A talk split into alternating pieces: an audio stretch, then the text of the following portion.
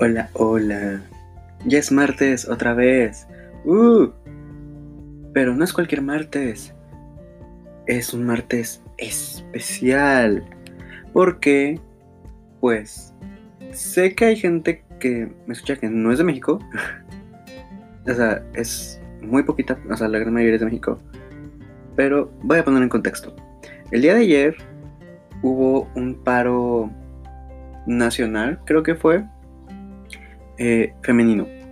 O sea, no hubo mujeres en la calle, en las escuelas, en los trabajos. O bueno, eso fue lo que se trató de hacer porque sé que hubo muchas personas que pues no lo hicieron y decidieron continuar con sus actividades normales.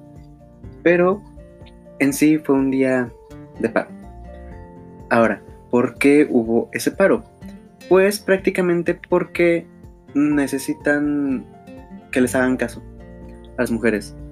Lo han hecho de muchas formas y ninguna ha funcionado. Lo han hecho con marchas, pintando paredes, rompiendo vidrios, bailando, en redes sociales, en todo, o sea, todo lo posible lo han hecho para llamar la atención de las autoridades y que les pongan atención porque las están matando solamente por el simple hecho de ser mujeres y lo peor es que, pues, o sea, ha sido... Llevamos muy poquito del 2020 y ya ha habido demasiadas muertas por feminicidio. Y es feminicidio porque las matan simplemente por ser mujer. Esa es la diferencia entre feminicidio y femicidio. Femicidio es que las matan, o sea, que matan a mujeres, pero no las matan por el hecho de que son mujeres. Entonces, hay, hay la pequeña diferencia. Y entonces hicieron el paro, más que nada para demostrar a las autoridades lo que pasaría si no hubiera mujeres, que habría crisis económica, eh, en la educación todo se iría para abajo porque la gran mayoría de las instituciones son, o sea, las clases son impartidas por mujeres en su gran mayoría y todo. Entonces, es, fue como que un, una amiga date cuenta para el Estado, básicamente.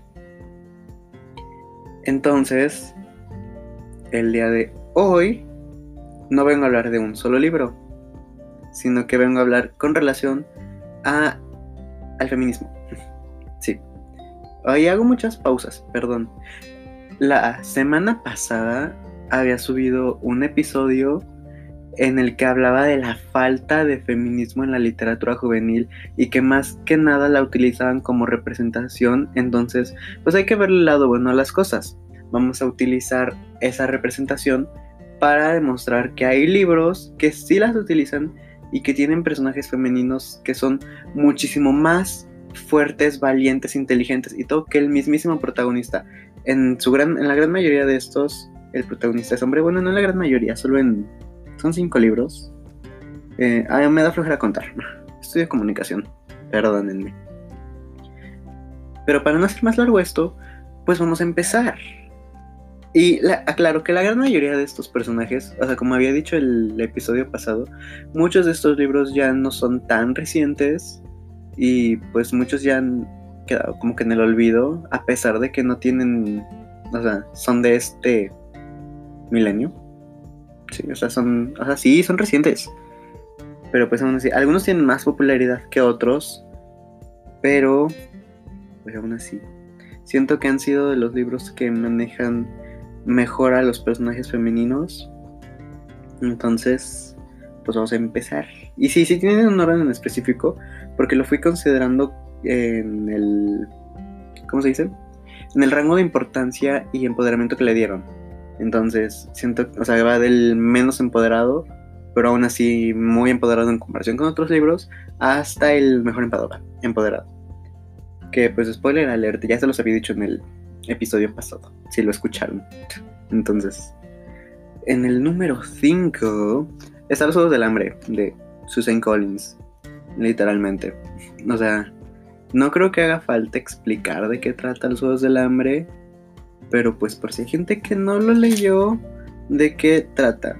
Aquí dice, Un pasado de guerras ha dejado los 12 distritos que dividen Panem bajo el poder tiránico del Capitolio. Sin libertad y en la pobreza nadie puede salir de los límites de su distrito. Solo una chica de 16 años, Katniss Everdeen, osa desafiar las normas para conseguir comida. Sus principios se pondrán a prueba con los Juegos del Hambre, espectáculo televisivo que el Capitolio organiza para humillar a la población. Cada año, dos representantes de cada distrito serán obligados a subsistir un medio hostil y en un medio hostil, no sé leer, y a luchar a muerte entre ellos hasta que quede un solo superviviente. Cuando su hermana pequeña es elegida para participar, Katniss no duda en ocupar su lugar, resuelta a demostrar con actitud firme y decidida que aún en las situaciones más desesperadas hay lugar para el amor y el respeto. Ay, ni siquiera había leído la sinopsis, me acuerdo que no lo compré porque estaba en el hype bien intenso en secundaria. O bueno, cuando yo estaba en secundaria. y y pues ni siquiera lo leí. O sea, ni siquiera leí la sinopsis, nomás me acuerdo que lo leí. Y oh, está muy bueno, vamos a leer en llamas. Oh, vamos a leer sin sajo. Y así. Honestamente no leería la precuela. Pero probablemente la termine leyendo. Me conozco. Pero ¿por qué Katniss está en el quinto lugar si es de las mejores heroínas que ha habido en la literatura juvenil, en las distopías y no sé qué? O sea, ¿por qué no está entre los primeros tres, por ejemplo? Pues, la verdad no sé creo que afecta el hecho de que había partes en las que Katniss siento que era demasiado, ah, no sé, prepotente con gente que trataba de ser amable con ella. Pero bueno, se le pasa conociendo el contexto en el que vive de que pues nadie la quería y el distrito 12 estaba bien feo y era pobre y le habían explotado su papá en una mina y todo eso. Entonces, sí, creo que afecta eso en su actitud, un poquito hostil. Pero aún así, creo que es de las mejores, es de los mejores personajes femeninos que he leído y que no necesitan la ayuda de ningún hombre para, para sobrevivir. Y bueno, ya después se enamora, pero pues ¿Qué se le puede hacer?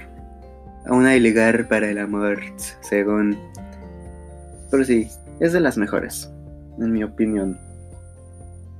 Y es una lástima que haya pasado al olvido tan pronto esta saga. O sea, ¿cuándo se hizo famosa? Como por 2012 que salió la película. Y, y pues ya nadie, nadie se acuerda. O sea, bueno, sí se acuerdan por lo de la precuela y todo. Pero en sí ya nadie la pela, pobrecita. Pero bueno, Ay, otra vez dije, pero bueno, ya péguenme cada que digo, pero bueno. En el cuarto lugar está Doctor Sueño de Stephen King. Quiero hacer una pequeña aclaración. Yo soy fanático de Stephen King, lo amo, lo adoro y todo. Pero sí reconozco que es un poquito mm, misógino, un poquito racista, un poquito homofóbico y demasiado boomer. Que hay veces que dan ganas de decirle, ok, boomer porque pues en todos sus libros como que no demuestra mucha representación de la forma muy adecuada. Bueno, al menos en los viejos. En los últimos que ha estado sacando sí ya cambió un poquito más la dinámica. Como que supo adecuarse a los tiempos y respetar la diversidad de su público. Pero a ver, ¿por qué Doctor Sueño? Si el protagonista de Doctor Sueño es Danny de El Resplandor, de hecho ya hay un episodio en el que les hablo de este libro. Pues básicamente este libro está en el cuarto lugar por Rose. Rose la chistera. Porque es un personaje femenino de los de su mm, clan, por así decirlo, su secta, y su grupo. Es la única, es la líder, o sea, literalmente es la líder. Todos le tienen respeto, le tienen temor, todo y ella misma se logró posicionar ahí, no por el hecho de que era mujer y de, ah, bueno, vamos a dárselo por lástima, no, sino porque se lo ganó, se ganó, el, se ganó su lugar ahí con ellos, demostrando que no necesita de nadie y que ella, que pues es una buena líder, una líder nata, y es súper poderosa. Y, y, lo mejor de todo es que aquí, como, como remedios, o sea, me acuerdo que en un examen había puesto de por qué me encantaba Remedios Varo, porque Remedios Varo pone en sus pinturas la naturaleza de la mujer, pero no solamente de una forma, sino de, de todas las que hay. Reconoce que, que, por ejemplo, hay mujeres agresivas y, y todo eso. Entonces, aquí Rose, pues Rose no es una heroína, Rose es la villana. Entonces, por eso está aquí, porque representa, representa esa minoría. Por ejemplo, siento que, incluso en películas animadas, siento que los mejores villanos de las películas animadas son femeninos. Entonces, no, necesitan a nadie. Por ejemplo, hay un video que dice que por qué Úrsula de la Sirenita debería ser tu ejemplo a seguir. Y así. Entonces Rose está en el cuarto lugar. Si por mí fuera, le hubiera puesto en el primero, pero pues ahí tengo que reconocer que hay otros con muchísimo más poder en todo esto. Pero pues es la única villana y entró al top. Uh. No es como que mi opinión respecto al tema importe mucho, pero aún así apoyo. Uh. En el tercer lugar, si es tercero, uno, dos, tres. Sí, es tercero. Ahí tiene un pelo en la boca, qué asco. Probablemente ni sea mío, debe ser de mi gata. Sí, es de mi gata. Bueno, en el tercer lugar está el libro Juego de Tronos. Bueno, en sí la saga, Canción de Hielo y Fuego, de George R.R. R. Martin. Es que no me gusta pronunciar la R, porque siento que la digo muy R, R, R. me siento como perro. Y aquí en sí todas todos los personajes de, de la saga femeninos son muy poderosos. Por ejemplo, esta Caitlyn, que creo. Ah, a ver, es que no recuerdo los nombres, son muchísimos nombres. Ah, sí, Caitlyn es de los Starks, no lo recuerdo. Eh, aunque sea medio sumisa y todo, es. no se queda callada. Y, por ejemplo, demuestra su desagrado ante el hijo bastardo de su esposo. Lo demuestra, o sea, no se guarda sus. No se guarda nada. También. Cersei. Cersei es una. Muy. Muy fuerte persona. Femenina. Igual de las hijas de Eddard Stark. Esta Sansa y Arya, aunque son de personalidades súper diferentes, las dos son súper, súper, súper valientes y guerreras y todo. Bueno, al menos por lo que recuerdo del primer y segundo libro. Y siento que la que se lleva mucho del... O sea, bueno, entre... El mérito como que se divide en dos. Está entre Cersei y Daenerys. Que no sé cómo se pronuncie. Pero yo siempre dije Daenerys porque las dos em, son, son heroínas, iba a decir heroínas, son heroínas, que de hecho una vez un profesor me pasó un ensayo que decir heroínas está mal dicho porque etimológicamente no la estás, no la pones al mismo nivel que un héroe, la estás poniendo como un sidekick, entonces que la palabra correcta sería héroa o algo así. La verdad no sé, tendría que buscar su, creo que fue su trabajo de tesis, algo así que me lo había enseñado.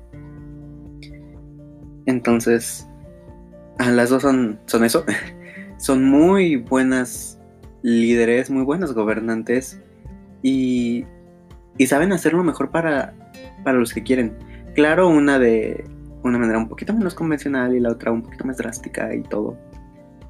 Y, y pues son, son impresionantes las dos. De hecho, tengo muchísimas ganas de terminar la saga. Nada más leí los dos primeros. Pero es que están muy, muy grandes y los el, segundo lo leí hace como seis años. Y pues ya no me acuerdo de nada y no quiero releerlos. Entonces, ay, doy asco, soy una pena. Pero continuemos. En el puesto número 2 está quien yo hubiera puesto en el puesto número 1, porque pues es mi favorito, pero objetivamente tengo que reconocer que hay mejores. Está la saga de Percy Jackson y los dioses del Olimpo.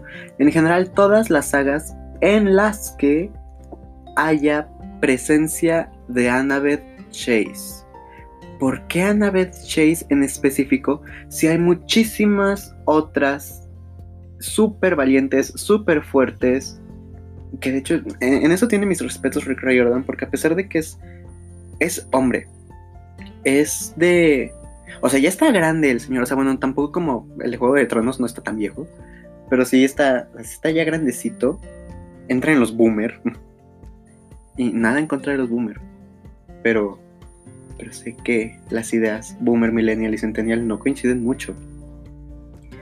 Y en sus libros siempre hay representación LGBT, este, de discapacidades femeninas, hay representación de todo y todos están al mismo nivel de todos, o sea, no hay nadie superior, no hay nadie superior. Y, y, ay, es que son perfectos, los amo. Si quieren saber más de mi opinión de toda la serie de Percy, vayan al capítulo que es de Percy Jackson. Los recomiendo. Lo hice con mucho amor. Bueno, todos los hago con mucho amor.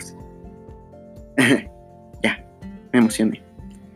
Pero sí, ¿por qué específicamente Annabeth Chase? Si están, por ejemplo, Clarice, que es una guerrera excelente, Silena, que. Silena, que the Hero.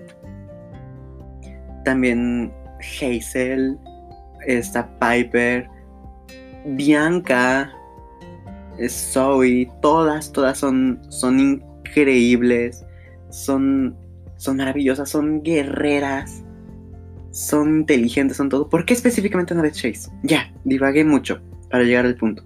De hecho, incluso había visto un post en el que le hacían burla, pero yo siento que su burla le salió medio mal. De que decía, por ejemplo, Hazel, oh, yo saco piedras brillantes. Piper, oh, yo puedo hacer que la gente haga lo que yo quiera con solo hablar. Zoe, oh, yo soy una cazadora de Artemisa. Y este, Thalia, hace, ah, bueno, pues yo puedo lanzar rayos y todo eso. Y cuando salió Annabeth, dijeron, Annabeth, bueno, eh, yo soy inteligente. Porque literalmente Annabeth no tiene ningún poder. Así, no tiene ninguno. En comparación con los demás semidioses, ella se defiende únicamente con su inteligencia. Y a pesar de que no tiene ningún poder, en los libros tiene el respeto de todo el campamento y de todo aquel que la conozca, porque es la persona que sabe librar los problemas, bueno, sabe resolver los problemas y cualquier situación que se le atraviese a través de su inteligencia. Entonces, no necesitaron darle ningún poder de más, solamente con su ingenio y, su cerebro, y ya. Y, y, desde pequeña, porque en el libro Annabeth empieza sus aventuras desde los 7 años aproximadamente, creo. 7 o 9, algo así. Entonces, es pues de las mejores formas que han representado a una mujer en un libro de fantasía, no dándole ningún poder y que aún así sea de las mejores. Y antes de llegar al number one, hay un, mm, una mención honorífica que no habla sobre algún personaje femenino, pero sí sobre la autora. Entonces, e, es más que obvio. Me refiero a J.K. Rowling. Sí, probablemente se esté ganando el odio de muchos últimamente en Twitter. Más que nada por comentarios medio transofóbicos que ha lanzado. Pero aún así hay que reconocer que para vivir en una sociedad tan machista y... Y sí, los 90 igual eran igual de machistas. Bueno, todas las épocas han sido igual de machistas en general. Algunas un poquito más intensas que otras y que la rechazaban de muchas editoriales por el hecho de ser mujer y de que, ah, tu libro es muy grande para ser para niños, no va a vender y no sé qué, logró hacer que la publicaran y que Harry Potter se volviera un icono a nivel mundial. Entonces, sí, podrán decir lo que quieran de J.K. Rowling, pero es un gran modelo a seguir en cuestión de que demostró que no por ser mujer iba a ser su trabajo, su trabajo iba a ser menos que el de un hombre. Que inclusive demostró que es muchísimo mejor porque es un hit, un hitazo. Y bueno, ya del número uno, como se los había dicho ya en el episodio anterior, me refiero a la saga, a la trilogía de Hija de Humo y Hueso, que creo que ya se los había mencionado igual antes en otro episodio. Hmm, Sí, ahorita que lo estoy leyendo, sí, ya se los había mencionado en otro episodio. Pero sí, resumen corto de lo que les dije la vez pasada. Karu en estos libros demostró que de pasar a ser una chica normal, prácticamente una nadie en el mundo sobrenatural, se convirtió en, en una en una diosa, en una guerrera. Eres una guerrera. Hay un TikTok así, perdón. Y, y no necesitó de ningún nombre para demostrar su valor. Y no cayó en ningún estereotipo.